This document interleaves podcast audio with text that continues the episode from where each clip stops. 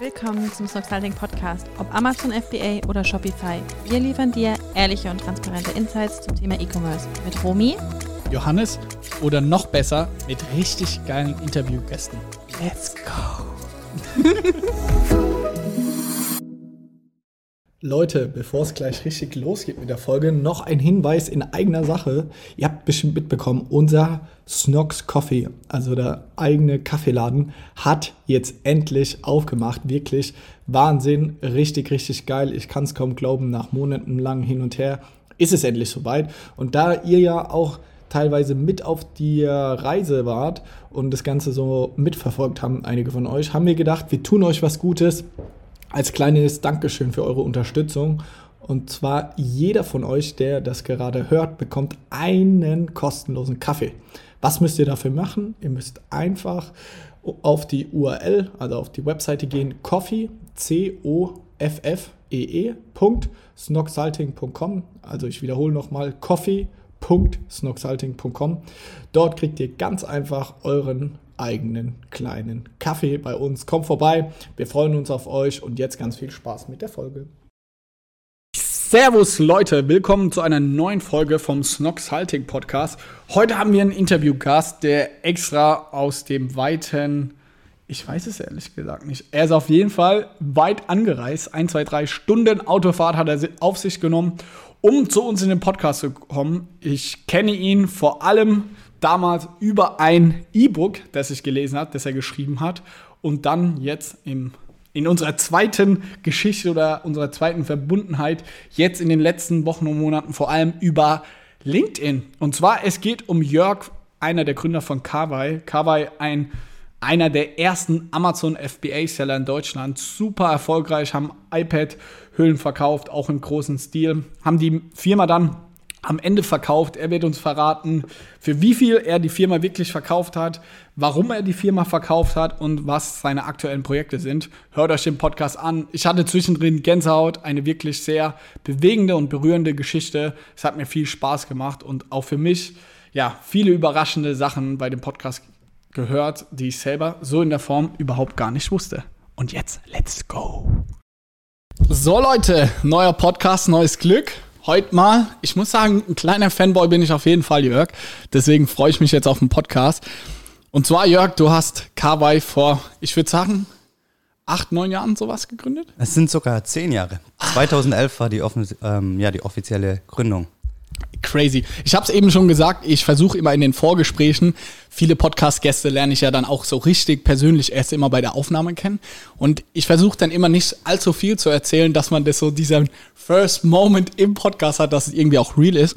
Und ich tatsächlich habe ich auch einen richtig coolen Touchpoint mit Kawaii gehabt, weil ihr habt mal damals ein E-Book rausgebracht, richtig? Genau. Wie eure Geschichte gelaufen ist. Und dieses Ding, bevor ich Snox gegründet habe, habe ich dieses Ding gelesen. Und es war einer der Gründe, warum ich Amazon FBI überhaupt angefangen habe. Ach, wusste ich gar nicht. Das ist ja total geil. Und ähm, erstmal schön, dass ich da sein darf. Und ähm, ich bin natürlich auch ein, ein Snox-Fanboy. Und ähm, ja, ich finde es total schön, weil ich das Gefühl habe, ähm, ich habe es vorher schon zu dir gesagt, ich habe das Gefühl, ähm, du, ihr, ihr seid irgendwie so, so unsere Nachfolger. Also wir haben irgendwie so den Stein ins Rollen gebracht, ihr habt ihn aufgenommen ähm, und größer gemacht. Und es ähm, ist total cool und schön, dass, dass, dass du unser Buch oder das E-Book kennst. Ey, voll, da gab es so eine Landingpage, dann konnte genau. man das irgendwie herunterladen oder so. Es war richtig geil und da habe ich richtig viel mitgenommen. Und ich weiß, ich habe es noch ein zweites Mal gelesen als wir dann bei Snox angefangen haben, weil ihr wart die einzigen auf dem Markt, die genau wie wir so versucht haben, Amazon FBA irgendwie cool zu machen, so mit ja. Branding und dass es irgendwie cool aussieht. Deswegen, ich war Stunden vor euren Listings gehangen und habe mir die Dinge angeschaut, so, okay, was macht euer Listing irgendwie so sexy? Wie kann ich das auf Socken übertragen? Deswegen war das wirklich damals eine riesengroße Inspiration für mich. Also total geil. Also wusste ich echt nicht. Und, Deswegen, das ähm, wollte ich dir heute persönlich im Podcast live erzählen. Also Wirklich. Stark. Das ist echt stark. Also es, es ähm, was ich so, ich habe überhaupt gar keine Ahnung, was, was das Buch eigentlich ähm, so bewirkt hat. Also wir haben das damals geschrieben, schon, ich glaube 2015 haben wir das rausgebracht. Ähm, wir haben, haben auch mit, schön mit Ghostwriterinnen in den USA und wollten das so ein bisschen äh, gleich international machen. Und ich kriege heute noch so Feedback, genau wie du es gesagt hast, oh, ich habe euer Buch damals gelesen ähm, und das hat mir die Motivation gegeben, auch zu starten. Und es freut mich total, weil ich habe gar keine Ahnung, weil wir haben das ja eigentlich, ähm, es gibt zwar immer noch bei Amazon für ein paar Euro zu kaufen, aber wir haben es auch echt. Ähm, Wie viel habt ihr von den Dingern verkauft, weißt du das? Oder Downloads? Oder? Keine Ahnung, also es waren äh, verkauft wahrscheinlich irgendwie äh, niedrige Tausender, also vierstellige Zahl nicht der Rede wert, weil wir auch immer das kostenlos rausgehauen haben. Wir hatten damals, ähm, und ich wer es will, der soll mir einfach bei LinkedIn schreiben und ich schicke gerne das Hörbuch und das PDF raus und, und das ist echt ähm, geil. Dann, dann, dann ihr es einfach durchlesen, also uns die, die Kawaii-Geschichte. Und wir hatten damals ähm, überlegt, so die Kawaii Academy zu machen ähnlich, ähm, ja, so, ja, ein, wir, anders, ich, ich, ich, ich, ich hole mal ein bisschen aus. Wir haben ja angefangen, 2011 ähm, Kawaii dann zu machen und, und ich bin dann relativ schnell damit in die Öffentlichkeit, war im OMR-Podcast und auf die Bühnen und so weiter. Und dann kam es halt, dass wir total viele Fragen bekommen haben. Und die Fragen haben sich immer wieder wiederholt und haben mir gedacht, ja, komm, also wir haben, ich habe gesagt, komm Kai, irgendwie, ähm, das können wir doch einfach besser machen. Vielleicht, vielleicht können wir da wirklich, das war mal damals noch neu, so, ein, so einen Kurs noch machen. Ja, so, so, so ein kleines Nebenbusiness. Und, aber es ist kein kleines Nebenbusiness ähm, gewesen. Wir haben gesagt, okay, wir starten mit einem Buch und ähm, um, um die Leute zu begeistern und dann noch ähm, so einen Kurs zu machen. Aber letztendlich war dann Kawaii Academy nicht so erfolgreich, weil es einfach kein Nebenbusiness ist. Ähm, du kennst ja mit eurem Beratungsgeschäft, es ist einfach ein, ein Vollzeitjob. Ähm, und wir haben in der Phase dann beide unsere zweite Kinder bekommen, Kai und ich. Und es hat dann einfach letztendlich ähm, nicht so funktioniert, ähm, wie wir das wollten, weil wir gemerkt haben, es ist einfach verdammt viel Arbeit. Und jetzt sind die Fra Fragen eigentlich nicht mehr per E-Mail, sondern in Facebook-Gruppen und du hast einfach noch mehr Arbeit. Und ich hatte eigentlich gar keine Lust auf irgendwelche solche Fragen zu beantworten. Ähm, und, und deswegen haben wir das dann relativ schnell auch wieder aufgehört. Ey, ich kann dich ja so, so gut nachvollziehen, weil ich glaube, jeder das soll gar nicht arrogant klingen, aber der so in dem, was er tut, vor allem im Online-Marketing, einen gewissen Erfolg hat, ist oft genau an diesem Punkt, wo so viele Fragen kommen, dass du denkst auch noch als irgendwie Businessman, okay, ist eine Business Opportunity. Es liegt irgendwie Geld auf dem Tisch. Ich will diese Opportunität nutzen. Und ich kenne so viele, die dann so, soll ich eine Beratung machen oder nicht? Und Felix und mir war dieser Prozess auch über ein halbes, dreiviertel Jahr, und wir haben heute nur unsere Beratungsfirma, weil wir erkannt haben, man muss, glaube ich, wissen, was man mag, was man nicht mag, was Stärken und Schwächen. Wir haben erkannt, Beratung ist nicht unser Ding. Ich muss ehrlich sagen, dass mir Beratung immer nur dann Spaß macht, wenn ich mit neuen Kunden irgendwie spreche und die auch, die müssen gar nicht eine gewisse Größe oder so haben. Also es kann irgendwie ein kleiner Seller und ein sehr großer sein, aber dass sie irgendwie neue Herausforderungen haben. Dass es nicht nur geht, hey, optimier mal mein PPC oder ja. sonst was, sondern neue Herausforderungen. Und weil wir das früh erkannt haben, dass wir keinen Bock drauf haben, aber dass wir diese Business Opportunity sehen und dann zu dem Timing auch noch unsere Cousine Romi, die kam gerade aus einer Beratungsfirma und sie ist, hat da so Bock drauf und so Energie. Nur das ist der Grund, warum Snoxalding heute das ist, was wir sind, irgendwie mit sechs, sieben Vollzeitleuten und wirklich auch groß geworden.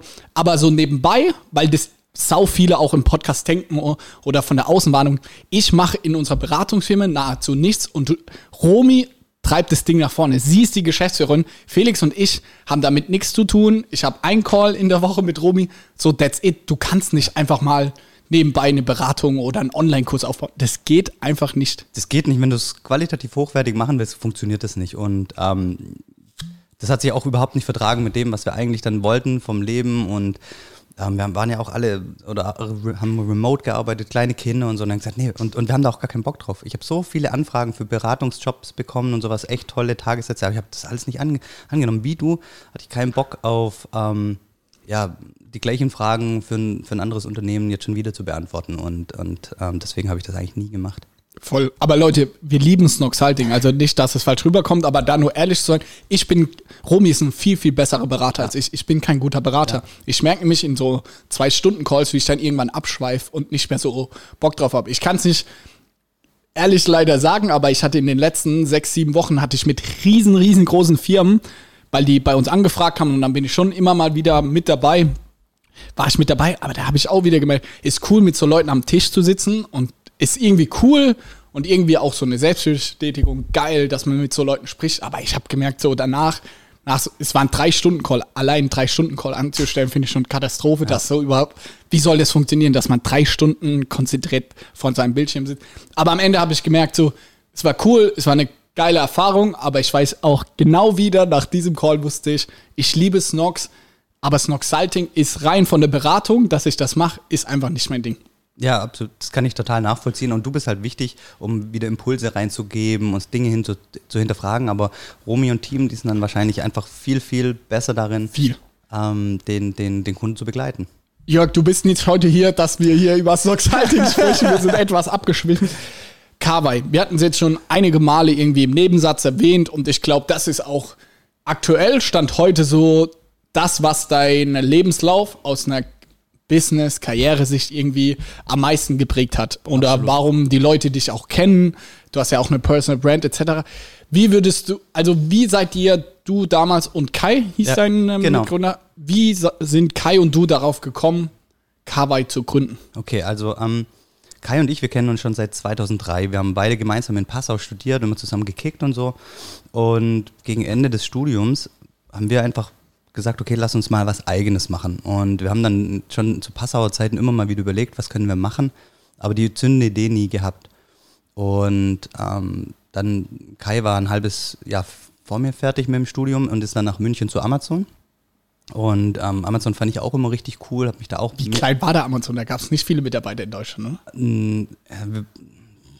Das ist eine gute Frage. Ich glaube, es waren ein paar hundert, 300, 400. Ich, ich kann es überhaupt nicht mehr sagen. Aber es war noch wirklich, ähm, ich hatte das Gefühl, es ist so, schon noch so ein bisschen ein Startup. Ähm, es war so, so ganz klassisch, so mit, mit, mit Ralf Kleber am, am, am Kaffeeautomaten stehen und ähm, alle sind immer am gleichen Kaffeeautomaten. Und, und es war einfach sehr, sehr eng noch und, und man hat sich gekannt.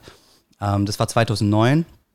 Ich habe mich da auch übrigens dreimal beworben, bis ich angenommen wurde. Ich wollte unbedingt zu Amazon. Ich habe irgendwie das Gefühl, ich war schon Kunde, schon Kunde bei Amazon. Ich dachte, das ist ein geiles, geiles Unternehmen. Ähm, es gefällt mir, was die machen. Ähm, da will ich rein und lernen. Und ähm, in der Zeit, ähm, Kai und ich, ähm, wir haben auch relativ nah aneinander gewohnt, sind, wir sind immer mit dem Fahrrad ähm, zu, zu- Amazon gefahren und wir haben immer weiter überlegt. So richtig San Francisco Lifestyle Startup. So. ja, ja, immer so durch, durch München, durch, durch, durch den Olympiapark gerade zu oh, Amazon. wie romantisch. Ge- Genau. Und irgendwann, ähm, wir haben dann schon gesehen, also Kai hat ähm, Händler be betreut, beziehungsweise die großen Händler versucht auf Amazon zu bekommen. Und ich habe ähm, ähm, den Einkauf unterstützt so im Retail-Business, also unterschiedliche Linien. Aber wir haben dann ganz, ganz viel gelernt. Und was wir gesehen haben, ist, dass es unfassbar erfolgreiche Händler gibt auf Amazon, die echt einen ordentlichen Umsatz machen und ein katastrophales Listing hatten.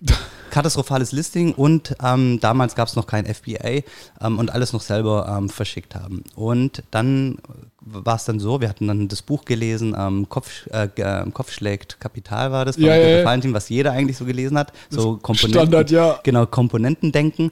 Und dann war klar, okay, es kommt Amazon FBA. Ähm, und Wann kam das dann 2010 so rum oder wie? so um den Dreh rum kam das dann und dann wussten wir, okay, das, das ist ein Gamechanger. Das, das ist eigentlich so die fehlende Komponente eigentlich, weil wir gemerkt haben, der Kunde hat unfassbar ein hohen, äh, äh, hohes Vertrauen einfach in, in, in, in die Logistik von Amazon. Und, ähm, und das preislich auch da, war super, super attraktiv. Und gleichzeitig kam dann das erste iPad raus. Ähm, und, und ich habe mir das von einem Bekannten mit, mit, äh, mitbringen lassen aus, aus den USA. Boah, in das war noch die, ja, das Genau. sind noch die Zeiten, wo man so Apple-Geräte irgendwie im Ausland richtig. gekauft hat. Und, und alle Leute hatten schon für ihre iPhones ähm, Hüllen. Und das iPad, ich hatte es in der Hand, groß, rutschige Rückseite, dachte ich, geil. Guckt auf, auf Amazon ein bisschen so recherchiert und dann festgestellt, es gibt nichts in echtem Leder, aber die Leute schreiben immer, okay, das Design ist geil, aber ich hätte es gerne im echten Leder und so weiter. Und dann haben wir gesehen, okay, hey, das könnte es sein. Und dann haben wir aber noch, haben wir noch nicht gleich gekündigt und haben wir halt wirklich nebenher ähm, erstmal so einen Testcase, äh, so, so einen Testballon gemacht. Wir haben so ein, so ein, so ein billiges Plastik.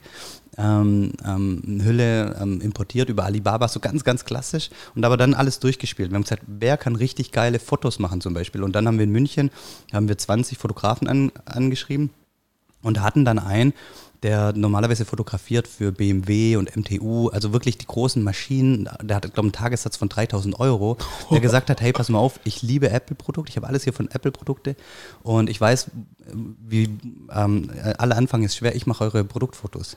Ähm, und hatten wir eigentlich für, für eine wirklich günstiges Produktfoto, die, die besten, also der hat mit einer Hasselblad-Kamera, Geil. also die Kamera kostet 25.000 Ja, Euro, ähm, unsere, Kamera, äh, unsere Fotos ähm, gemacht. Und so haben wir den kompletten Prozess durchgespielt, Import, Steuer, was ist alles zu beachten. Und, und, und da viel gelernt. Und dann haben wir irgendwann das Produkt geschafft, bei, bei Amazon bei iPad-Hülle auf Platz 1 zu platzieren, haben da, glaube ich, 2000 Stück oder anderthalbtausend Stück verkauft. Und wussten, okay, wir haben jetzt eigentlich komplett das, das Ganze durchgespielt, jetzt ein halbes Jahr, wir wissen, wie es funktioniert ähm, jetzt können wir es richtig machen. Aber währenddessen hast du noch bei Amazon gearbeitet. Genau, wir haben uns jeden Morgen. Ist das ein Problem? Das fragen mich auch immer viele so. Also ähm, damals, wir haben es niemand gesagt, weil wir eben es nicht wussten. Ähm, ist es ein Problem? Wie findet Amazon das? Ähm, und ähm, wir haben dann echt morgens uns immer um sechs, halb sieben getroffen, eine Stunde gemacht und abends dann wieder. Ähm, und heute ist aber kein Problem. Heute ist, als wir dann rausgegangen sind, ähm, hat einer gesagt, ah ja, weißt du, der, der aus der und der Abteilung, der hat auch ähm, einen Ebay-Shop oder bei Amazon was. Also das, das wurde uns dann immer mehr bekannt, dass das andere auch haben. Ähm, und deswegen haben wir es aber erstmal nicht gesagt.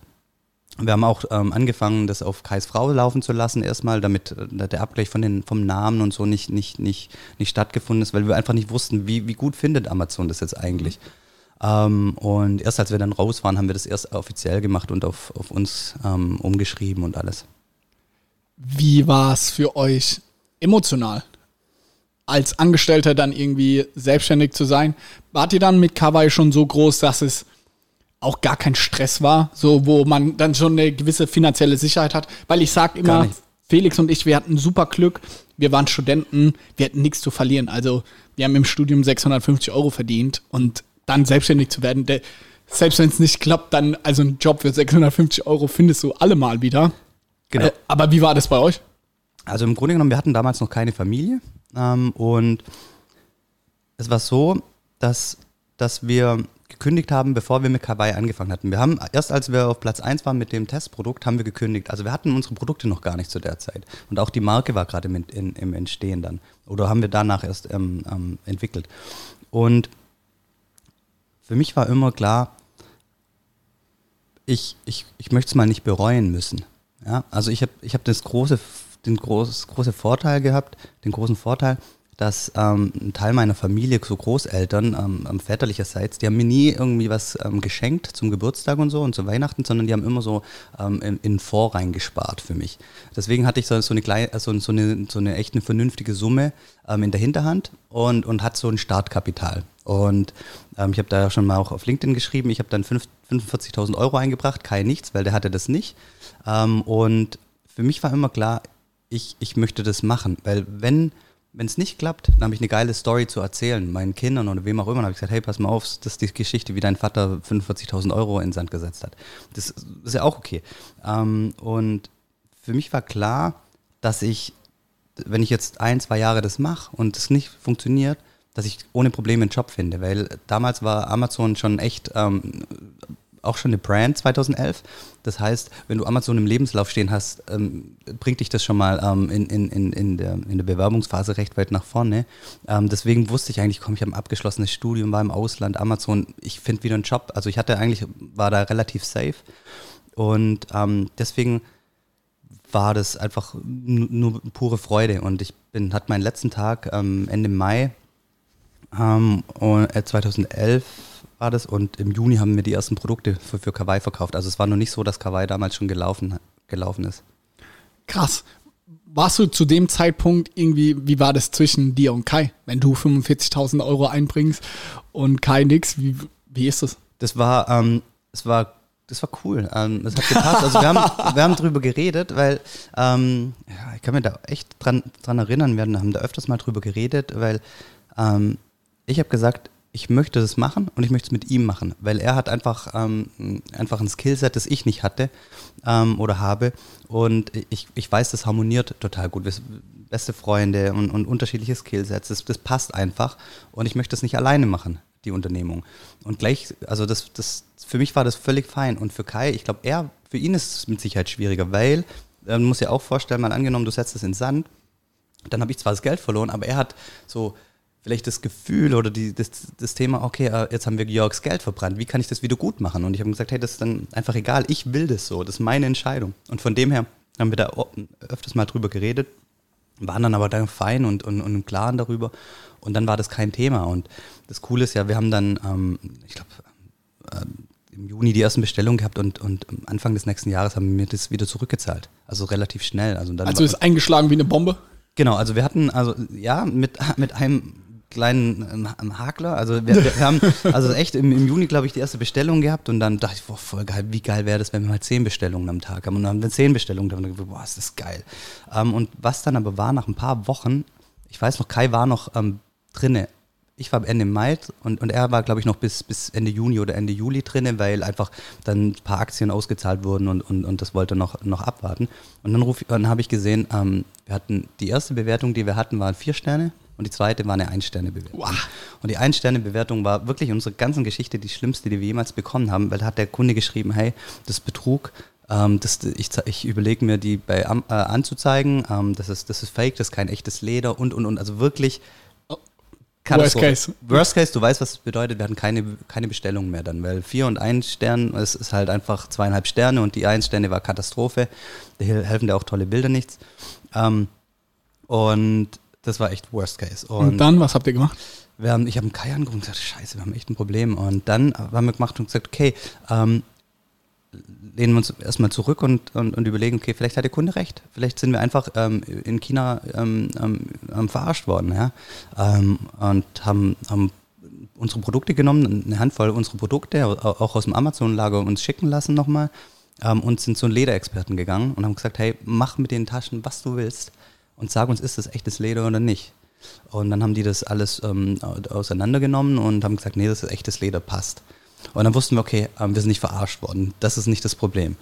Und äh, unser riesen, riesen Glück war, dass ähm, der Kunde mit seinem Klarnamen ähm, die Rezension geschrieben hat. Also wir wussten, okay, ähm, ähm, wer das ist. Und damals wurden noch die Telefonnummern mit übermittelt in den Bestellungen, ähm, auch bei FBA-Bestellungen.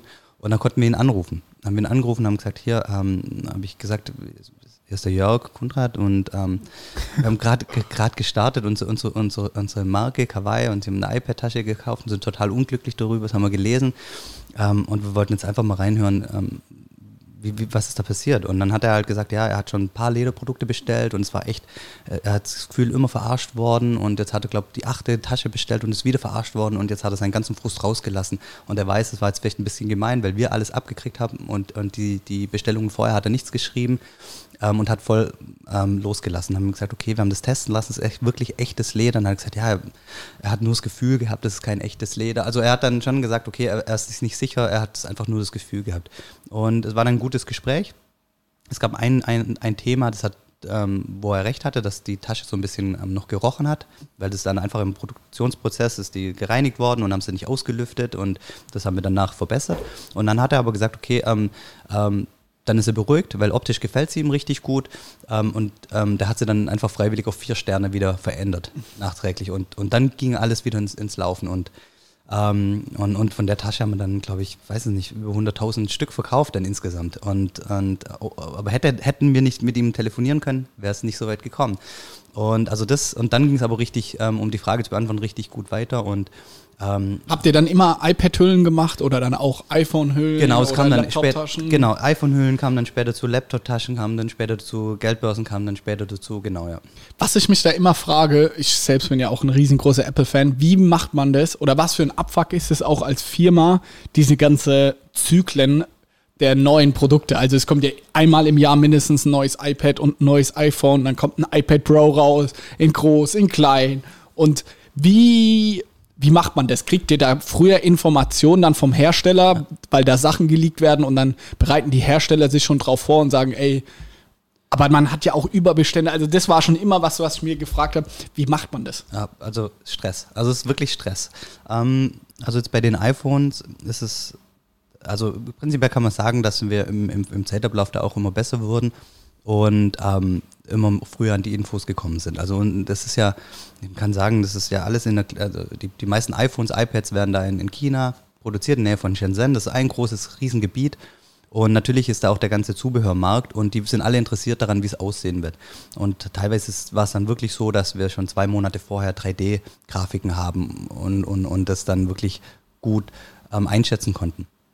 Jedoch ist es also so, dass das ja alle anderen auch machen. Ähm, und bei uns ist so, wir verkaufen halt äh, oder haben äh, echtes Leder verkauft oder, oder Kawaii verkaufst du immer noch und ähm, dass du dann relativ hohen Einsatz hast. Ja? Also bei den anderen ähm, Herstellern, die, die machen es halt einfach so, die haben Vielleicht haben die drei unterschiedliche 3D-Grafiken und produzieren einfach ähm, 20.000 von jeder Größe.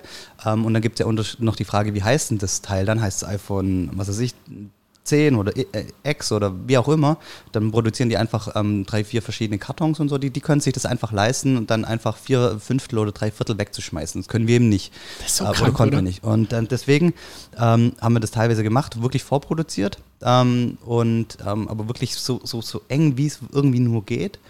Ähm, und das konnten wir bei iPhone dann machen. Aber bei, bei iPad zum Beispiel nicht, weil da gibt es ja die Wake-up-Funktion und Apple ändert die, die Position jedes Mal. Ähm, und deswegen haben wir immer gewartet mit, mit Produktionsstart. Ähm, wir haben alles schon vorgeschnitten, alles.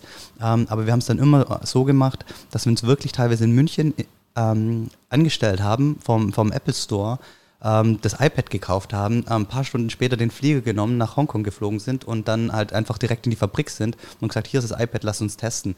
Das und habt ihr mal gemacht? ja, das haben wir fast jedes Mal gemacht bei den iPads. ähm, bis es dann halt so war, dass es auch in China und Hongkong gleichzeitig ähm, der Launch war, weil das war am Anfang nicht der Fall. Da konnten, konnte, konnten unsere Partner die, die Sachen selber bestellen dann dort. Oder haben es halt irgendwie eingekauft auf dem Schwarzmarkt, weil, weil alles schon ausverkauft war. Aber am Anfang haben wir es wirklich gekauft und sind hingeflogen, weil es in Deutschland halt vor, vor China rauskam. Gab es da auch mal richtige Abfuck-Situation, wo ihr gedacht habt, ey, das sieht so und so aus, ihr habt vorproduziert und dann wurde es doch was ganz anderes oder so? es, das gab es in, in der Form nie. Es gab aber schon einen Abfuck, ähm, ähm, einen Riesenabfuck eigentlich beim iPhone äh, X. Wir hatten halt auch, äh, wir wussten, wie es aussieht. Wir haben unsere Listings schon optimiert, die waren richtig gut. Also wir waren schon, ähm, wenn da jetzt schon die Leute nach iPhone X gesucht haben, war Kawaii überall ganz vorne. In, in ganz Europa, in den USA waren wir schon vorne. Wir hatten, haben einfach unsere Listings schon richtig optimiert und wussten, die Leute suchen schon. Ähm, und dann war es so, dass zwei Tage vor der Keynote ähm, Amazon alle Listings ähm, gesperrt hat. Und, und wir, haben, wir haben denen geschrieben, sagen, ja, warum? Dann haben gesagt, ja, ähm, von, von Apple ähm, die Info, ähm, die wisst, können noch gar nicht wissen, wie es aussieht und ähm, bitte runternehmen. Und die haben nicht alle runtergenommen, die haben unsere runtergenommen und die haben die List Listings nicht mehr aktiviert. Ähm, also wir mussten dann quasi, wir, haben, wir, hatten da auch schon alle am Tag der Keynote, ja, am Tag der Keynote bei Amazon auf dem Lager, weil wir uns einfach sicher waren, wie es heißt, waren perfekt. Wir wussten, zwei Tage später, wenn die Keynote raus ist, dann fangen die Leute schon an, anfangen Taschen bestellen und haben die unsere Listings runtergenommen. Und wir mussten dann alle, die waren alle schon bei Amazon gel- ge- drin gelegen, äh, neu labeln. Und, und, und unsere ganze Listings waren einfach, die ganze Arbeit, die wir gemacht haben, waren umsonst und wir waren irgendwo hinten dran. Und ja, das, das war Katastrophe.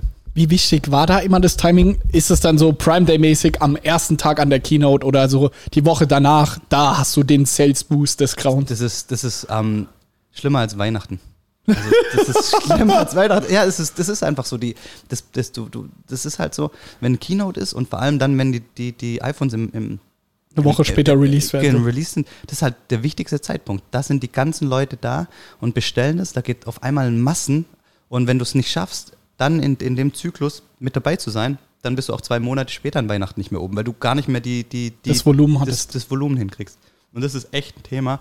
Und, ähm, und war im Zeitablauf dann auch wirklich so, dass es nicht mehr so viel Spaß gemacht hat, weil der, ich sag mal, der, das, das Umfeld, das Wettbewerbsumfeld war da schon deutlich ähm, aggressiver, weil es halt um unfassbar viel Geld geht. Unfassbar viel Geld und ähm, wir haben irgendwie, wir haben nie Bock drauf gehabt, irgendwie, ähm, ähm, wir wollten halt einfach immer nach den Regeln spielen.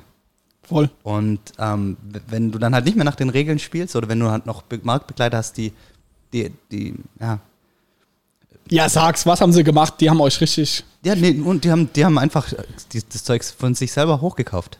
Also das ist halt, wenn, wenn du, ähm, das sind halt, ähm, die, ja, die haben sich halt einfach das Zeug hochgekauft, die anderen Sachen. Du hast da halt einfach keine Chance mehr gehabt. Also, oder was das ist, war, wurde immer schwieriger. Also so jetzt bei den, wo wir am Anfang noch bei iPad-Hülle ganz oben waren, ähm, waren wir dann irgendwann später bei iPad-Hülle Leder, ähm, ähm, kamen wir noch oben auf die erste Seite. Oder, aber es wurde halt immer schwieriger, weil wenn du jemand, wenn, wenn, wenn, ja, wenn die anderen Sachen wirklich extrem hoch gekauft werden und, und, ähm, und ja, dann, dann ist halt echt schwierig, schwer geworden, weil das halt einfach alles so auf so, ich sag mal, so zwei, drei, vier Wochen konzentriert ist. Und dann zieht sich halt echt durch das ganze Jahr. Wenn du, wenn du die ersten zwei, drei Wochen verpasst, du, hast kein, du kannst BBC schalten, was du willst, keine Chance mehr. Krass. Wie viele Jahre habt ihr das dann quasi mitgemacht mit Kawaii? Also auch mal, um so ein Gefühl dafür zu bekommen, wie groß war denn Kawaii eigentlich? Also Ja. ja, was kannst du da vom Umsatz her sagen? Ähm, also unser, also wir ähm, zum Mitarbeitermäßig waren wir gar nicht so groß. Es waren insgesamt 14 Leute, waren wir in der Spitze. Ähm, und ähm, wir haben auch so 130.000 Taschen im Jahr verkauft ungefähr und es war dann so knapp unter 4 Millionen Euro Nettoumsatz. Das war immer so das, das, das, was wir gemacht haben, halt konzentriert auf ganz, ganz wenige Produkte. Das ist geil. Genau. Warum habt Ja, geil, wenn, wenn, wenn die laufen. ja, Also das ist das ist genau das. Ja. was ja bei euch, wo wir auch äh, direkt am Anfang von gesprochen haben, wo ihr ja immer so ein Vorreiter wart, war dieser Design und irgendwie auch Markengedanke. So, weil Amazon FBA, sind wir mal ehrlich, 80% der Leute haben zwar eine Marke angemeldet, aber denen ist es einfach nur, um irgendwelche zusätzlichen Funktionen auf Amazon zu haben. Was ja auch echt vollkommen fein ist. Deren Geschäftsmodell ist halt irgendwie ein anderes. Und du hast ja auch gesagt, Snox ist so ein bisschen so ein Kawaii-Nachfolger irgendwie, Ja. weil unsere beider Marken sich da schon sehr ähnlich sind. Woher kam das bei euch, dass ihr gesagt habt, wir wollen das so sehr markenorientiert, markengetrieben machen? So seid ihr selber Designer oder Gar nicht. Ähm, wir haben, ich weiß gar nicht, wie es kommt. Ich glaube, Kai hatte die Idee. Wir haben damals gesagt, wir wollen das Tempo für die iPad-Hüllen werden. Also wenn Leute sagen, hey, gib mir mal ein Tempo, ähm, dann das sagt ja keiner, gib mir mal ein Taschentuch. Ja, sagt man natürlich schon, aber Tempo ist einfach ein Begriff. Ähm, und ähm, wir wollten einfach, dass die Leute sagen, ey, ich, ich, ich, ich, ich hole mir eine Kawaii für meine iPhone-Hülle. Also das, das, das, das, dass es, dass es klar ist, wenn du ein iPhone holst oder ein iPad, dass du dir eine Kawaii dazu holst. So haben wir das einfach immer gedacht. Und ich finde den Namen übrigens so geil. Was Dänisches, gell? Oder irgend- Schwedisches. Schwedisch. Aber genau. ich weiß noch ein bisschen vom Buch, ich weiß es noch. Ja, genau, genau. Also so heißt Mantel oder Blazer halt. Ähm, und es hat halt einfach richtig cool gepasst und, und dann Einfach ein geiles Wort. Ja, und dann kam für Kai und Jörg, J für Jörg noch drin und haben gesagt, hey, nehmen wir es geil, passt richtig cool. Ähm, und ähm, Was habt ihr so gemacht, um eure Marke Kawaii zu stärken? Also was habt ihr, habt ihr auch schon damals so einen Online-Shop gemacht oder ihr wart schon sehr Amazon-orientiert und habt halt coole Bilder gehabt und genau, also wir haben, waren echt voll, also ich würde, wir waren voll Amazon ähm, voll Kanne, weil wir halt auch von Amazon kamen und ich habe jetzt auch mal auf der K5-Konferenz gesagt, das war, ich weiß gar nicht wann das war, ähm, dass ich lieber die die, die Bitch von meinem eigenen, äh, von, von Amazon bin als von meinem eigenen Shop. Würde ich jetzt heute vielleicht nicht mehr so sagen. Und mit aber Sicherheit- hat schon viel war, Wahres dran. War damals einfach so, weil ich gesagt habe, hey, der, der, der, wenn ich, wenn ich meine Zeit in, in Amazon ähm, investiere, dann ist einfach ähm, das, das mögliche Volumen viel höher. Aber es, die ganzen ähm, Nachteile, die da, damit mitkommen, ähm, ähm, ja, es, äh, es ist halt auf, steht woanders. Was haben wir gemacht? Also wir haben ähm, vor allem natürlich in, in erstmal Produkte, klar, viel rein investiert. Wir wollten auch ähm, das ganze Packaging, dass es besonders ist, wenn du es aufpackst, dass es mit viel Liebe gemacht ist. Wir haben so ein Lookbook drinne gehabt.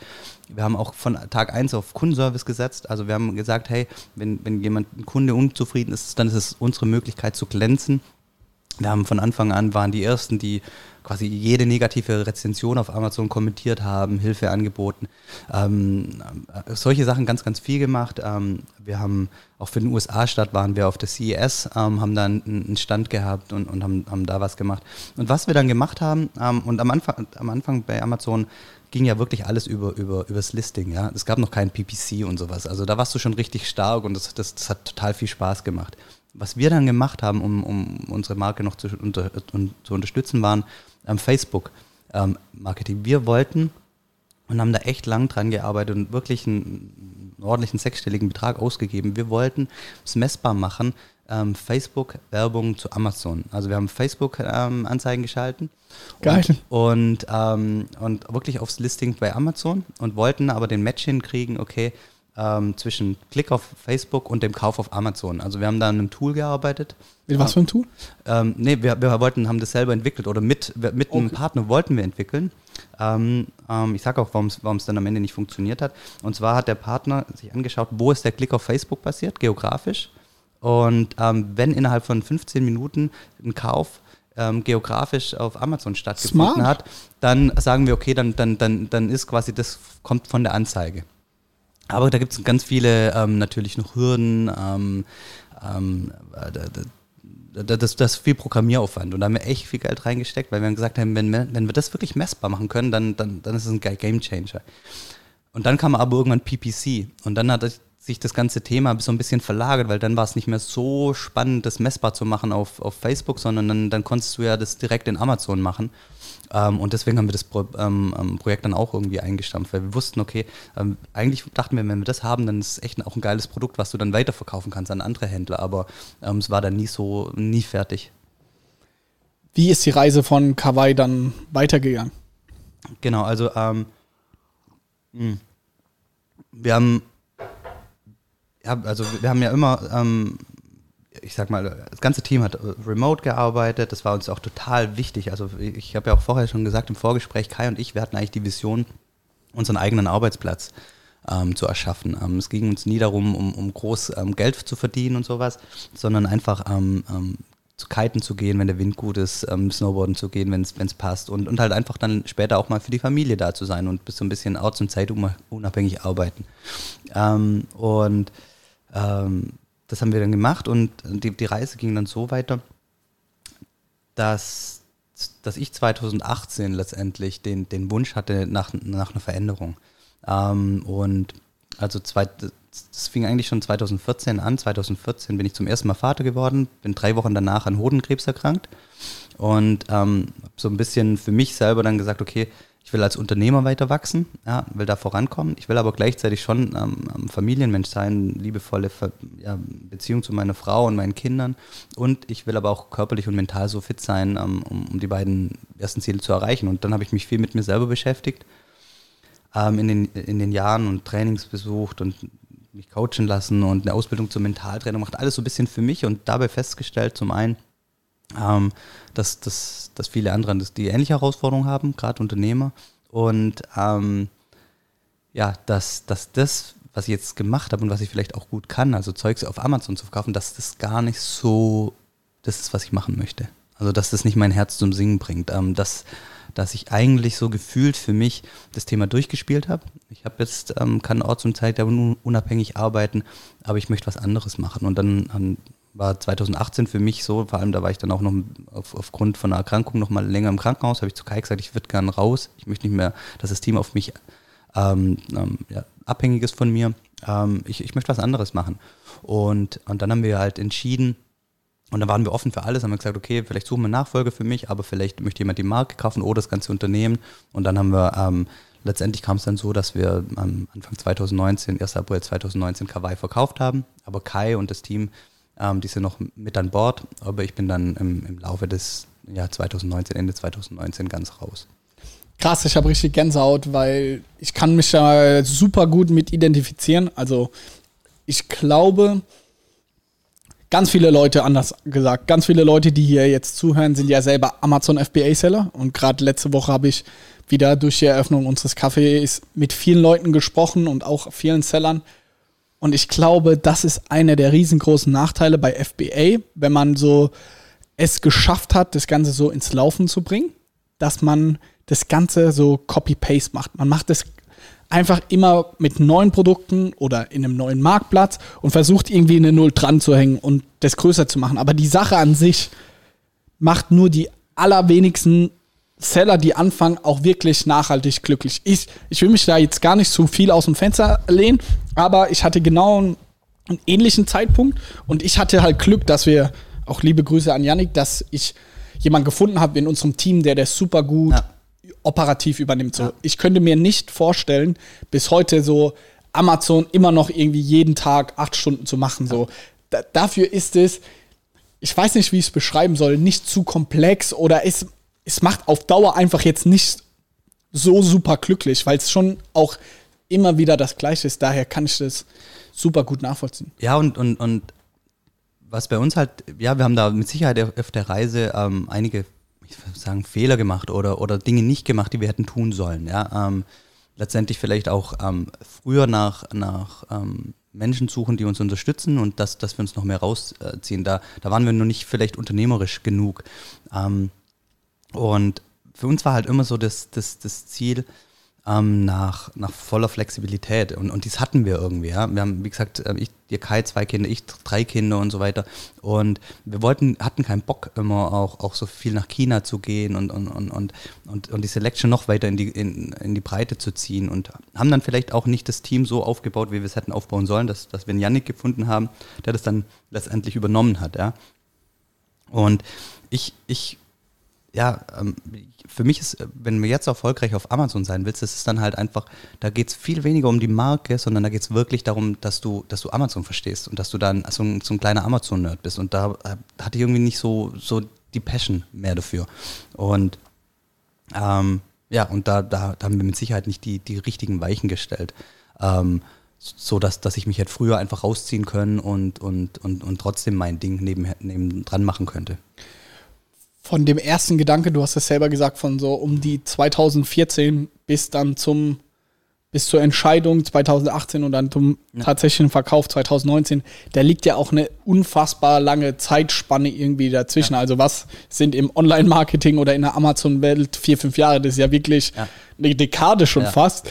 Ähm, wie würdest du jetzt so auch selbstreflektiert auf diese Zeit schauen, dass das irgendwie auch so lange, hast du das und das meine ich gar keinen Vorwurf oder irgendwas, aber glaubst du, du hast es dir nicht so eingestehen konnten oder war das einfach eine Zeit mit der Familie? Ich, ich will ja auch gar nicht zu persönlich werden, aber ich finde die Frage einfach super spannend, weil ich genau gerade das in einem, und darüber sprechen wir gerne auch gleich nochmal, gerade jetzt ist ja auch so eine Zeit und so eine Phase, wo diese zweite, dritte Amazon-Welle, FBA-Welle ja. jetzt gerade reihenweise aufgekauft wird oder sie haben Angebote auf dem Tisch und ganz, ganz viele Leute, die jetzt auch hier zuhören, sind genau vor dieser Entscheidung so, verkaufe ich jetzt mein FBA-Business, so mein erstes Baby und habe gutes Geld. Vor allem, ey, für viele von uns sind es ja unfassbare Summen, die man jetzt so mit seinem einfachen Gehalt niemals erwirtschaften kann. Auf der anderen Seite sind so viele, okay, was kommt danach, etc. Also, ja. um da nochmal meine Frage zurückzukommen, wie ging es dir emotional mit der Reise, da es ja echt auch einige Jahre gebraucht hat, so jetzt von außen betrachtet. Genau, das hat, ja, das hat ein bisschen, hat wirklich gebraucht, auch in mir drinnen zu reifen. Und ähm, ich habe auch schon Anfang 2018 ähm, reduziert bei Kawaii, habe ich nur drei Tage die Woche gearbeitet, einfach um, um Freiraum zu haben, zwei Tage die Woche für andere Sachen.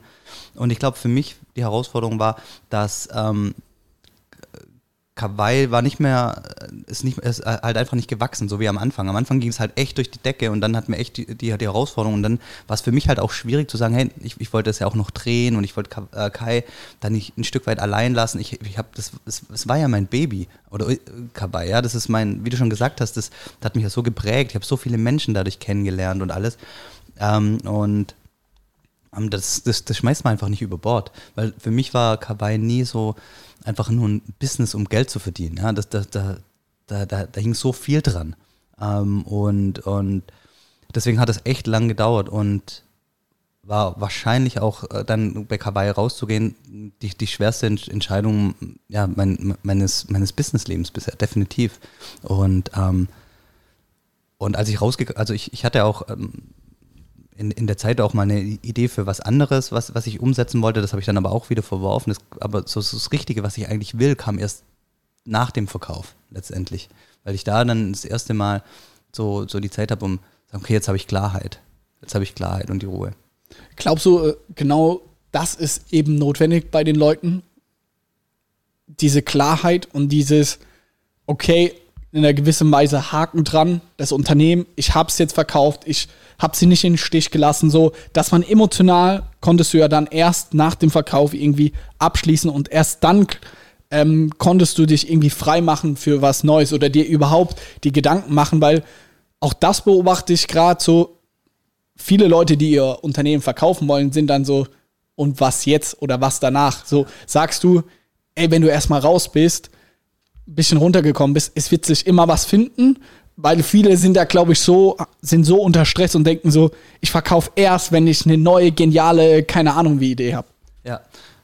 Ich, ich, ich weiß gar nicht, ob ich das so eine allgemeingültige Antwort geben kann, weil das vielleicht von, von Fall zu Fall unterschiedlich. Ähm, ich glaube aber, dass es dass man sich die richtigen Fragen erst dann stellt, wenn, wenn, wenn man so richtig loslassen kann. Und das ist echt super schwierig, vor allem für, für, für Unternehmer immer auch loszulassen, weil das, das, das schafft man ja nicht, weil du immer Gedanken hast und so weiter. Und dann, wenn du erstmal das, das verkauft hast, dann kannst du mal richtig loslassen. Dann, dann, dann hast du den Druck nicht mehr und dann, dann stellst du dir vielleicht nochmal ganz andere Fragen. Ähm, und für mich hätte, hat es wahrscheinlich nicht, nicht funktioniert, weil ich dann auch gedanklich immer nicht äh, noch, noch woanders war. Und in den, in den Jahren ähm, hat sich auch bei, in mir, meinem, meinem Leben ja viel verändert. Ich habe jetzt mittlerweile drei Kinder und ich glaube, das ist auch so, ein, so ein, so ein Lebensphasen-Ding, ja. Wenn viele Gründer und viele, die jetzt zuhören, die haben vielleicht noch gar keine Familie, da denkst du ganz anders. Und wenn dann mal Kinder reinkommen, dann stellst du dir auf einmal vielleicht auch andere Fragen, ja. Also hier, welchen Beitrag will ich eigentlich leisten? Was ist wirklich wichtig und so weiter. Und für mich konnte ich das erst so, so glaube ich, so richtig, richtig beantworten, ähm, als ich dann draußen war. Ja, weil ich habe gesagt, okay, ich gehe jetzt mal raus und, und begleite halt andere Unternehmer und Führungskräfte. Gerade wie kriege ich Familie, Unternehmertum und, in, unter einen Hut. Ja, das wusste ich. Aber jetzt so, das, das ist aber jetzt eigentlich so ein klassisches Coaching-Business. Aber jetzt ähm, die Idee für das neue Unternehmen, ja, das, die kam erst danach. Und, und es hat eine Zeit gebraucht. Bevor wir da jetzt reingehen ins neue Unternehmen, kannst du uns sagen, für wie viel ihr eure Anteile an Carby äh, verkauft habt und auch an wen? Ja, also kann, kann ich auf jeden Fall sagen, weil es öffentlich ist, weil das ein börsennotiertes schwedisches Unternehmen. Und zwar heißt, heißt die North Base äh, Group mittlerweile, ähm, aber vielleicht besser bekannt und damals unter Chase Headphones. Also Chase, die machen, machen Kopfhörer, so schwedisches Design. Ähm, und die hatten halt, äh, oder die Vision, die, die sind halt stark im, im, im Offline-Handel und haben nichts im, im, im Online-Business ähm, ähm, Fuß gefasst. Und deswegen war eigentlich für die ganz cool, dass Kai noch mit, mit an Bord ist. Und ähm, die, die Jahre bevor im Verkauf war für, für Kawaii nicht, nicht so einfach und ähm, von dem her haben wir einen ganz guten Verkaufspreis erzielt und wir haben es für 900.000 verkauft. Geil, wie seid ihr drauf gekommen? Also wie seid ihr auf die gekommen? Weil das ist ja jetzt nicht die typische Story, dass man FBA-Firma irgendwie an ein Schwedi schwedisches Unternehmen verkauft. Also wie kam da der Kontakt zustande? Genau, als, als Kai und ich ge gesprochen haben, ähm, ob ein Verkauf äh, in Frage kommt und er hat gesagt, hey, ja, okay, lass uns das mal erörtern, habe ich einfach mein Netzwerk angeschrieben. Ähm, ähm, alle, die, die man kennt sich ja in, in, in den Jahren ähm, ähm, die Marktbegleiter und habe ich die alle äh, angeschrieben und ähm, äh, zu, zur North Space Group gehört unter anderem auch Crucell. Ähm, das ist auch eine, eine Echtlederhersteller aus Schweden, die aber auch sehr stark im stationären Handel sind, im Telekom-Shop und so weiter. Und und, und dann kam halt Feedback und, und viele hatten Interesse, haben gesagt, hey, das ist spannend, die Marke ist spannend, ähm, das Know-how ist spannend. Und dann, dann war das Interesse bei denen am allergrößten, weil die einfach da eine Notwendigkeit haben, weil die einfach keine Online-Kompetenz im Unternehmen hatten und deswegen ähm, wollten die unbedingt ähm, ähm, Kawaii haben. Wie steht das Unternehmen heute da? Kai ist noch drin. Ja. Ähm, machen die immer noch auf Amazon Lederhöhlen oder sind die jetzt sehr stark in der neuen Firma implementiert? Kannst du dazu was sagen? Ich, um ehrlich zu sein, gar nicht mehr so intensiv. Also ich, ich kenne keine Kennzahlen und sowas. Ähm, da bin ich wirklich raus. Ich telefoniere mit Kai regelmäßig, aber da geht es viel um private Themen dann und, und auch ähm, ähm, um, um ein paar strategische Themen, die aber auch gar nicht so viel mit Kawaii zu tun hat, sondern eher was ähm, ja, an, an, den Sachen, die Kai sonst noch arbeitet. Ähm, und ähm, ja, die sind aber immer noch auf Amazon und, und, und, ähm, und, äh, und Kai betreut letztendlich das ganze Online-Business von der North Base Group. Genau.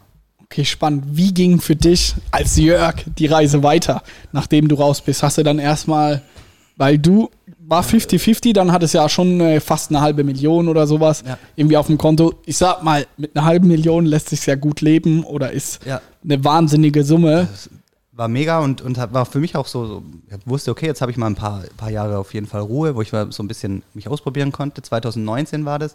Musstest äh, du alles versteuern, weil ich glaube, ohne da auch jetzt ins Detail zu gehen, aber ganz viele Leute denken ja, wenn sie jetzt von einer Razer Group oder sonst wie ein Angebot bekommen, über 500.000 oder eine Million. So, wenn das Unternehmen, also die Anteile dir quasi privat gehören noch und du keine Holdingstruktur hast, musst du ja, sage ich mal, um die 45 bis 54 Prozent sowas in dem Schnitt komplett versteuern. Wie war es bei dir? Genau. Genau so.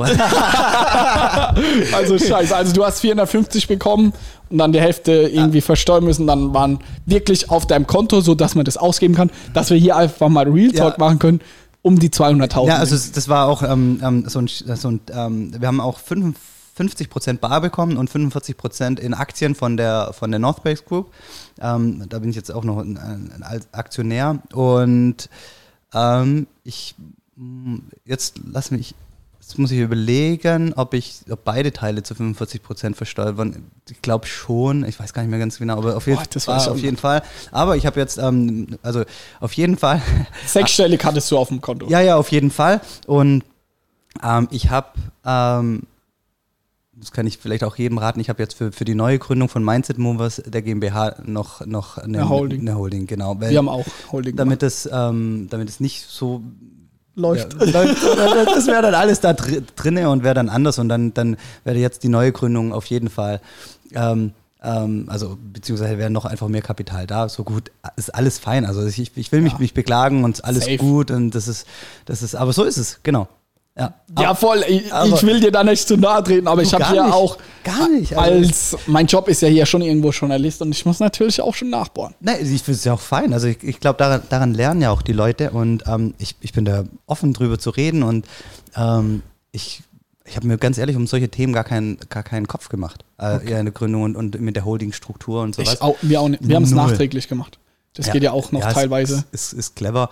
Ähm, ich ich überlege gerade, Leute, wenn ihr dazu mehr Details mal wissen wollt, wegen Unternehmensverkauf ja. etc., wir haben da auch einen super, super guten Anwalt auch an der Hand.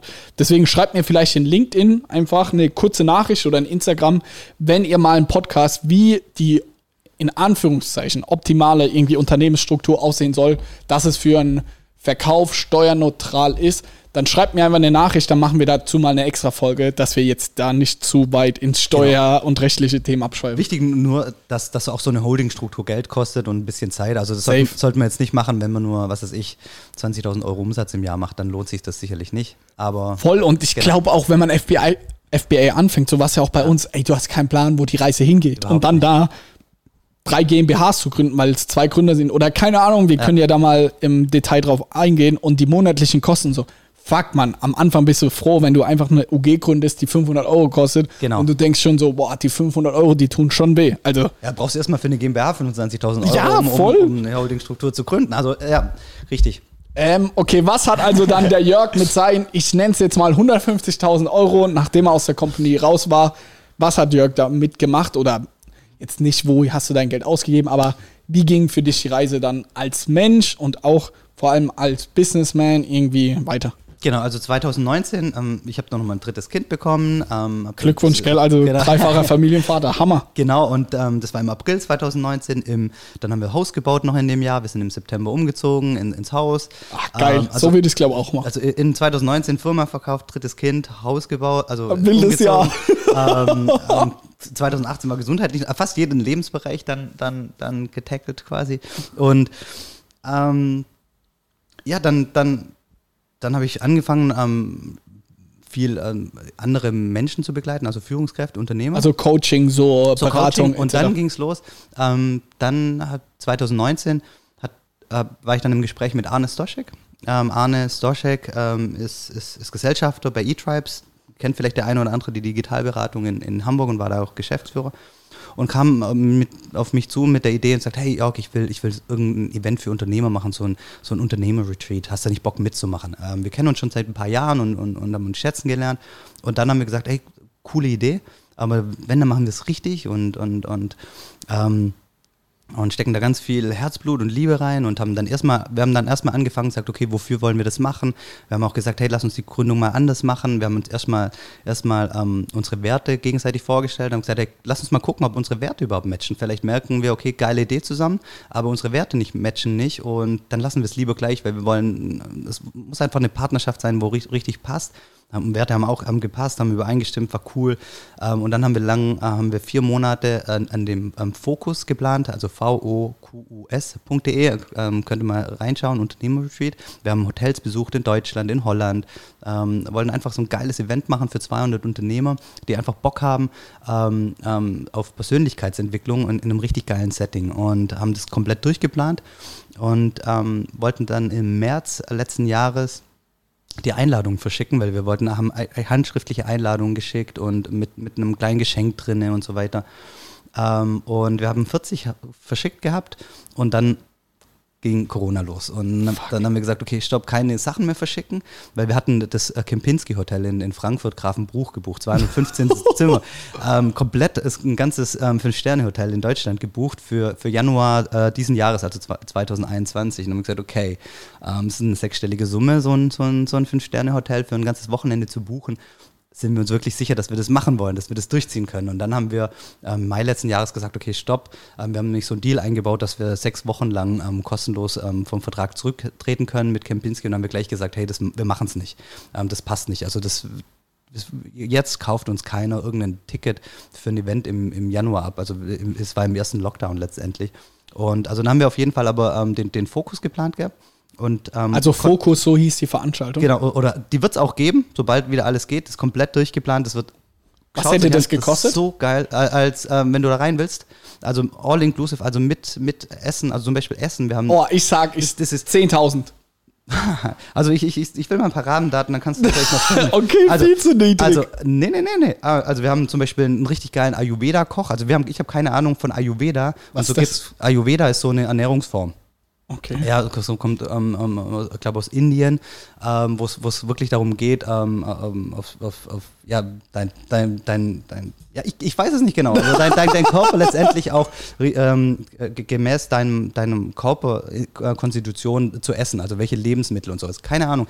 Ähm, ist aber. Ähm, ist lecker? Hast du es äh, mal gemacht?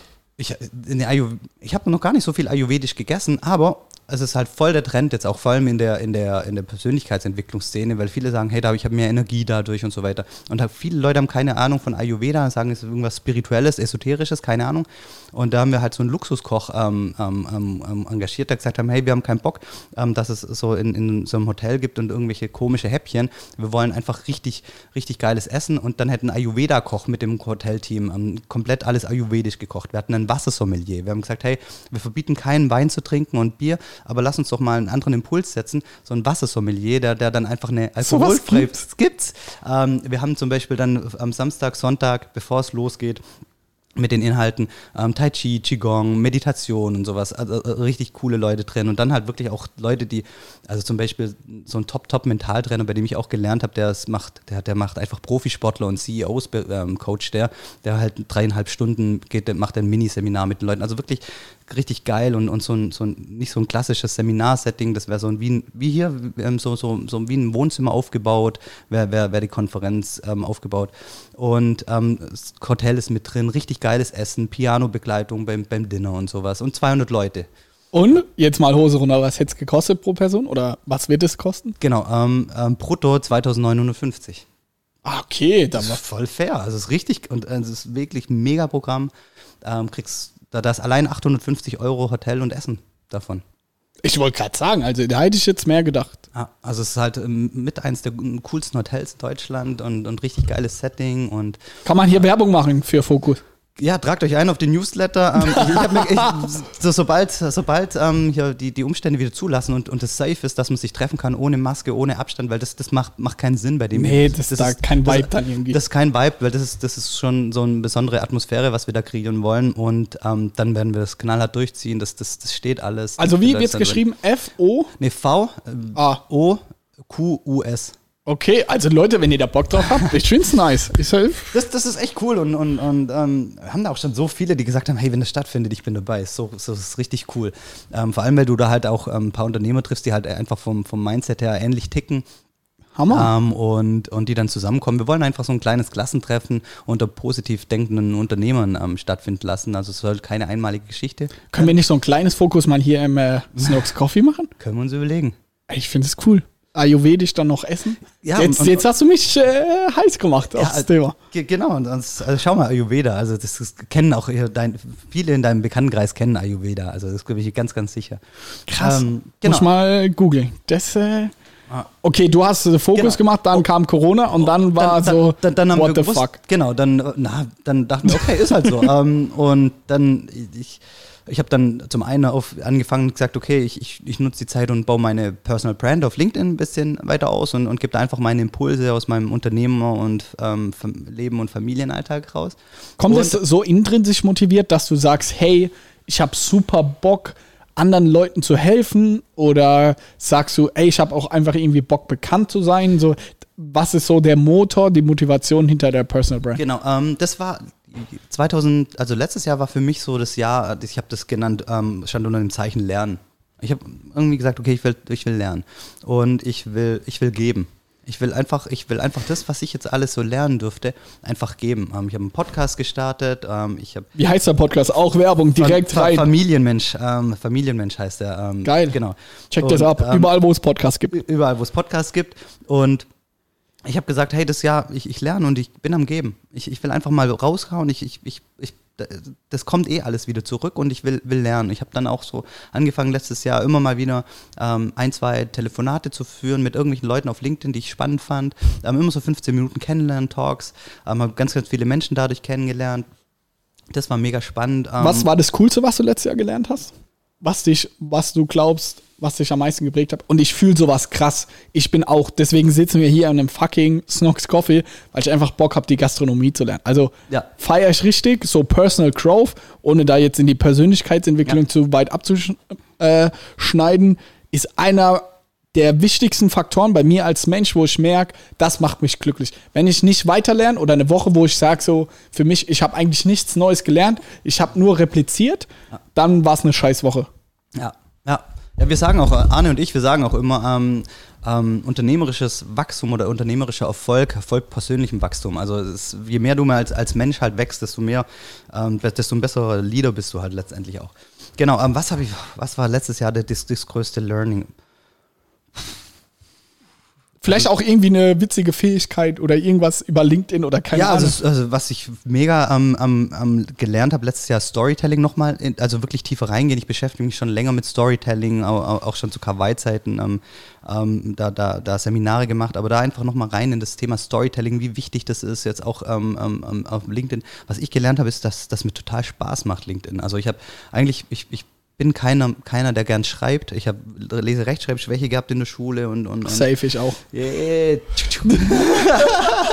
ich habe immer G und K, P und B und T und D verwechselt. Also Ach, hab, bei mir, ich glaube, ich habe alles verwechselt. geil. Cool. Ja, deswegen dachte ich, ich, ich kann nicht schreiben und ich bin, ich bin auch jetzt nicht der größte Schreiber, aber irgendwie habe ich da Bock drauf und fand das total geil. Und was ich halt jetzt so gemerkt Ich hasse es, wenn ich so lange E-Mails schreiben muss, die so förmlich sind. Boah, da, da gar ist nicht, bis oder? heute, bin ich scheiße. Ja, war ich auch nicht. ähm, und ähm, ja, das und und was ich auch gelernt habe, ist, dass ich, je, je mehr ich halt so gebe auf, auf LinkedIn, das kommt ganz viel zurück. Also ich Hammer. habe so un, un, unglaublich, welche Menschen ich letztes Jahr kennenlernen durfte dadurch. Ähm, das, das ist total geil. Also würdest du empfehlen, allen Leuten LinkedIn machen? Nee, ich würde nur äh, den Leuten empfehlen, die Bock drauf haben. Also die wirklich sagen, hey, ähm, ich habe ich hab Lust, was, was zu geben und, und ich glaube nicht nur ähm, oder, nicht den, den, das, das, das, den Verkauf im, im Sinn zu haben. Also nicht, wenn du Bock hast, wenn du nur LinkedIn machst, um, um, um deine Dienstleistung oder dein Unternehmen zu pitchen, dann, dann vergiss es.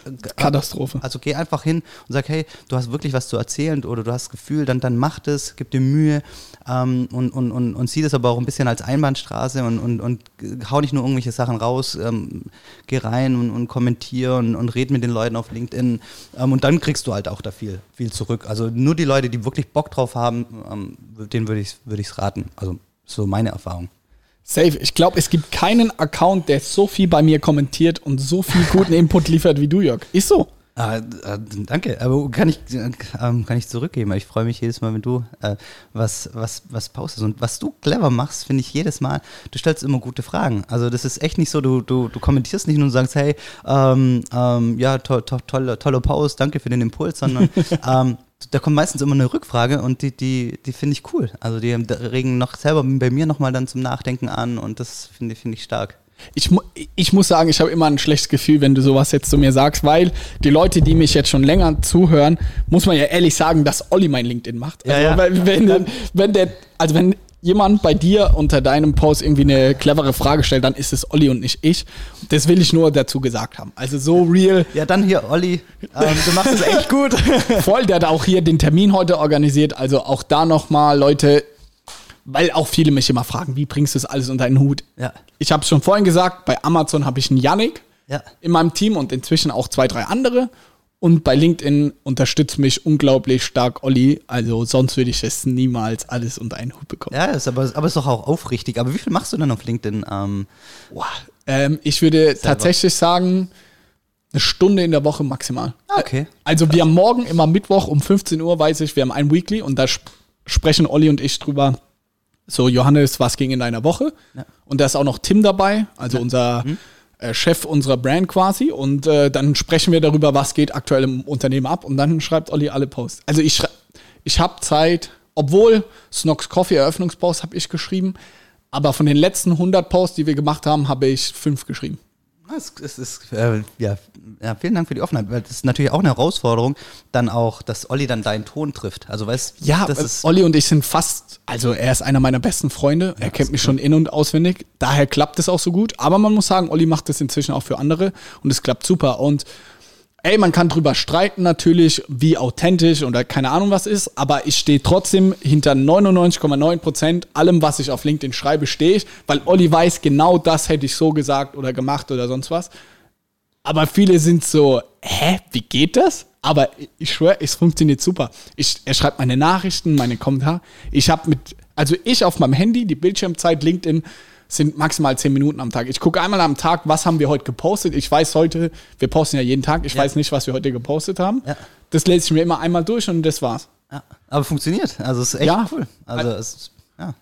Sonst wären wir auch niemals auf LinkedIn so groß geworden. Also so nebenbei hätten wir jetzt nicht irgendwie 36.000 Follower gemacht. Also wir posten ja wirklich seit zwei Jahren fast durchgängig jeden Tag einmal. Ja. So Olli macht es fast Vollzeit bei mir. Also sonst würde das nicht funktionieren. Und da er die Motivation und den Anreiz an alle da draußen so, wenn man die Arbeit reinsteckt, dann wird man auch groß. Also wir haben die Chance, glaube ich, ganz gut erkannt. Wir hatten ein gutes Timing. Aber fuck, wir reißen uns halt jeden Tag Consistency. Einfach jeden Tag posten wir. Ja. Und wir machen jede Woche im Schnitt zwischen 300 und 500 Followern. Und nur so ist es gekommen. Wir haben, wir haben nicht so diesen einen Moment gehabt oder wo wir im OMR-Podcast waren und dann 5000 Follower gemacht. Null. Wir wachsen einfach von Woche zu Woche, Stück für Stück so, für Stück. So ist bei mir auch. Also ich bin jetzt auch, seit ich da angefangen habe, ähm, auch auf acht, über 18.000 Follower Stark, gewachsen. Alter. Richtig und gut. Ich habe zu mir halt gesagt, ich gebe mir jeden Tag eine Stunde und, und, und, und wie du schon sagst, Konsistenz ist es halt. Ähm, und ich habe da einfach mein, mein, mein ich versuche immer drei bis ja, drei, vier Posts jede Woche zu machen. Ich kriege natürlich nicht die sieben Posts hin wie du, weil ich einfach äh, nicht die Zeit habe. Ähm, und äh, interagiere immer, bedanke mich sogar auch bei vielen Leuten, die bei meinen. Ähm, Ich sehe deinen Namen überall. Also wenn ich mich mal einlogge, sehe ich deinen Namen überall. Also das macht so richtig stark. sein. Ja, und, und, und da versuche ich reinzugehen und, und wirklich Leute, die bei mir interagieren, da versuche versuche immer zehn Leute, pick ich mir raus und sage, Richtig dass Gary du-. Ja, letztendlich, aber das ist so, aber das ist dann ähm, die Konsistent, Konsistenz, ähm, die zahlt sich halt irgendwann aus. Ja, es ist nicht so, dass du über Nacht ähm, die, die, die 18.000 Leute zusammenkriegst ähm, oder die 36.000, sondern das ist wirklich halt die Konsistenz. Ähm, und, und, und das ist einfach, ja, auch Arbeit. Und ähm, ich mache jetzt noch äh, alles selber, aber wer weiß, äh, wie lange das, wie lange ich die, die Frequenz so aufrechthalten kann, ja. Aber stark, Mann. Mein größten Respekt. Also ich sag immer, bei uns, mein, mein Account ist quasi der Snox Firma-Account, weil klar. mit einer Firma wirst du nicht groß und daher, der Olli wird bezahlt von der Snox GmbH quasi, der ist da entsprechend angestellt. So, für uns, wir haben ja was, es geht darum, null den Namen Johannes Klich groß zu machen, sondern irgendwie Snox groß zu machen und alle Projekte, die rund um Snox irgendwie äh, gepusht werden, ob jetzt andere Freelancer oder sonst was sind, das ist ja hammergeil. Daher, ey, riesengroßen Respekt, dass man das, ich sag mal, als Ein-Mann-Firma, wo man jetzt finanziell vielleicht auch nicht ähm, quasi so viele Projekte hat, um das jetzt so direkt umzumünzen, wie es jetzt bei uns ist, weil wenn von den 36.000 Follower haben bestimmt 2.000 Follower mal bei uns auch Socken gekauft, Klar. so. Daher hat es ja bei uns quasi unterm Strich einen anderen Return on Invest. So, und bei dir ist es ja schon krass viel geben. So, die, jeden Tag diese Stunde ist einfach, weil du Bock drauf hast. Genau. Und so echt long, long term irgendwie siehst, wenn ich mal eine neue Firma mache, ein neues Projekt und so, dann wird mir das viel helfen. Ja, das zahlt ja auch jetzt total schon drauf ein ähm, mit Mindset Movers. Ich habe, wenn ich jetzt irgendwie, ähm, keine Ahnung, irgendein, irgendein Hilfe suche, was weiß ich, ich brauche jetzt irgendeinen einen, einen, einen Marketing-Spezialisten, da kriege ich jetzt einfach viel mehr Rückmeldungen und ich weiß, ich finde jetzt ähm, die, die besten Leute oder letztens habe ich in der Produkt, für die Produktentwicklung nochmal ähm, ähm, eine Umfrage rausgehauen und habe gesagt, ich brauche ähm, euer Feedback. Dann kriegst du natürlich halt auch Feedback, wenn du halt ein, einfach da rein investierst und ich, da, da lerne ich ja dann auch und krieg wieder ganz viel zurück. Also von dem her, ähm, ich glaube einfach fest dran, also ich, ich weiß nicht, ob du das Buch kennst, Geben und Nehmen von Adam Grant. Mega geiles Buch, ich weiß nicht, ob du liest, ähm, aber das kann ich da kann ich, kann ich echt empfehlen und, und, und ich, ich mache mir da keine Sorgen, dass sich das nicht irgendwie auszahlt. Also von dem her, Geil. easy. Also ich bin auch absoluter LinkedIn-Fan und äh, finde ich cool. Du sitzt ja hier gegenüber von mir auch mit einem breiten Grinsen im Gesicht und stolz wie Oscar mit einem Hoodie an, Ja. wo drauf steht Mindset Movers. Du hast es eben auch schon erwähnt. Wir hatten es auch schon kurz im Vorgespräch. Das ist ja jetzt neben Fokus, wenn das bald mal hoffentlich mit Corona wieder klappt, so dein nächstes großes Ding. Vielleicht auch dein Lebenswerk, ich weiß nicht. Absolut. Ja. Das, das ist das Ding, ähm, ja, wo ich also letztendlich meinen Beitrag ähm, ähm, leisten möchte. Und ähm, ich habe jetzt, den, das ist mein Projekt Mindset Movers. Also wir arbeiten da jetzt schon seit, seit ja, eigentlich seit März letzten Jahres viel in der Vorbereitung. Gestern, ich, ich, ich komme ja, bin jetzt gerade hier auf der Durchreise, komme aus Düsseldorf, waren wir beim, beim, beim Notar und haben offiziell die Mindset Movers GmbH gegründet. Wow, Glückwunsch hier, Leute. Also ganz, ganz besondere Zeit, weil jetzt geht es dann ähm, richtig los. Ähm, ich, ganz kurz, Mindset Movers, wir haben das Ziel, dass bis zum Jahr 2030 10 Millionen Menschen in, Leu äh, in, in Deutschland sich mit einer irgendeiner positiven Philosophie auseinandergesetzt haben. Positive Philosophie ist für uns ja gewaltfreie Kommunikation, NLP, Mentaltraining, Ayurveda, Meditation, ähm, was auch immer. Gibt es ganz viele verschiedene Sachen, jeder darf da raussuchen, was er will. Wir glauben halt einfach daran, dass wenn 10 Millionen Menschen da in, in Deutschland was kennengelernt haben und in ihr Leben gelassen haben, das ist sowas wie Allgemeinwissen, dann geht es nicht mehr weg. Und dann, dann, dann ist Deutschland einfach noch ein viel wertschätzenderer, positiverer und noch ein, noch ein schönerer Ort. Ja? Da sind die Organisationen ähm, dann nicht mehr so hier, hierarchisch geprägt und, und, und, und, und das Miteinander ist ein ganz anderes. Und ähm, wen es interessiert, der kann auf, auf mindsetmovers.de, da gibt es jetzt so eine rudimentäre Seite, die wird gerade überarbeitet, auf der Über uns-Section die ganze Vision nachlesen, Mission, da haben wir ewig lang ganz, ganz viel Zeit reingesteckt. Ähm, wir werden dann in, in den laufenden Jahre mal einen eigenen Index aufbauen, wo wir wirklich die Transformation der Sprache messen können, um zu sehen, okay, hey, reden die Leute heute anders ähm, wie, wie noch vor fünf Jahren, passiert da was in der Gesellschaft, um das wirklich auch messen zu können. Ähm, und wir und Mindset Movers letztendlich, wir sehen uns als digitaler Fachverlag oder Medienhaus und werden ganz, ganz viele Inhalte anbieten ähm, für, für ähm, ähm, Unternehmensgestalter oder Gestalterinnen, die, die Bock haben auf so Persönlichkeitsentwicklung. Wir wollen den Menschen helfen, auf den Weg zu gehen.